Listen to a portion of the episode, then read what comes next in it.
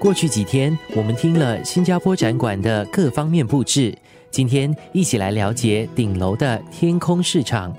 花园圆锥之上，太阳顶棚之下，细雾带来阵阵清凉。这个开放式空间可以用来举办活动，如讲座、工作坊和电影放映。主办方也邀请了数个本土餐饮和生活品牌，在馆内售卖他们的商品，展示新加坡的美食和设计文化。我们起初是感到蛮惊讶的，因为我们三兄弟，我们不明白为什么我们小小的一家家族咖啡小贩生意会被入选，代表新加坡参与一个规模那么大的，而且又是在世界的舞台上。惊讶过后 就觉得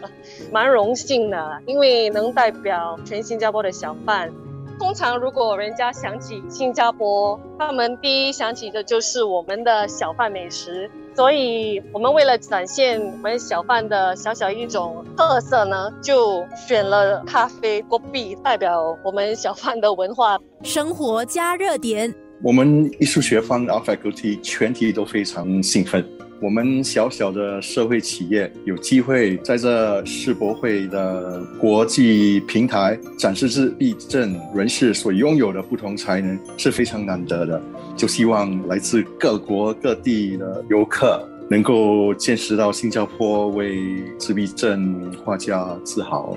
也证明了我国正在走向一个包容社会。生活加热点。具有八十年历史的 Coffee Break 已经是三代相传，如今由第三代投手蔡冯慧与他的哥哥姐姐一起经营。冯慧聊到，他们这一次在馆内推出名为 Little Coffee Break 的咖啡胶囊。Little Coffee Break 特点有两个，第一个特点就是胶囊，你用在 Capsule Machine 的时候，它取出来的咖啡不是你比较熟悉的那些特制咖啡啊，好像那些 Espresso，其实是我们本地喜爱的传统南洋咖啡的口味，所以出来的是浓厚的 Kopi O 松。第二个特别的因素就是胶囊的外壳其实是采用了一种木质素而制成的，它大概能在一百天内自然的解成水和二氧化碳啊，所以它是属于对环境友好的生物塑料，符合这次在新加坡展馆的主题。生活加热点，因为我们传统咖啡只有一种口味嘛，是传统的果比欧果松。当然，果比欧果松取出来过后，你可以自调，好像果比西啊、果比西果松啊，或者果比搞手打啊。它是虽然一个很基本的产品，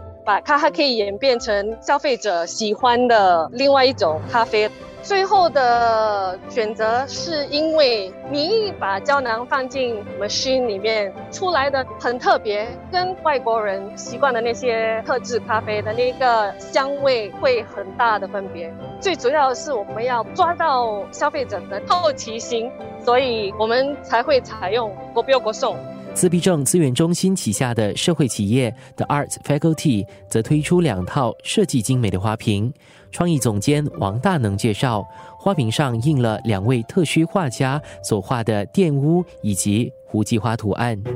我们推出了两套三重奏花瓶，是以新加坡特色为主。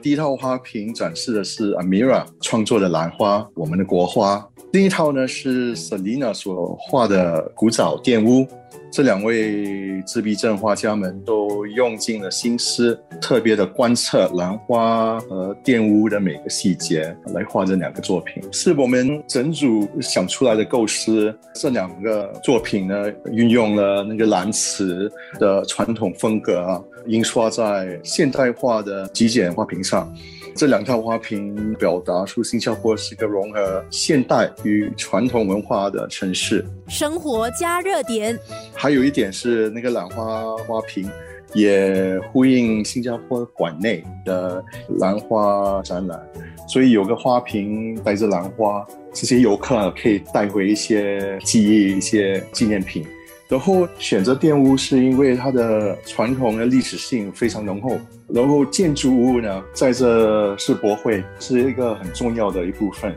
从传统建筑到新概念的建筑，在这大沙漠里面开这个博展会是有很大的构思和集体的合作，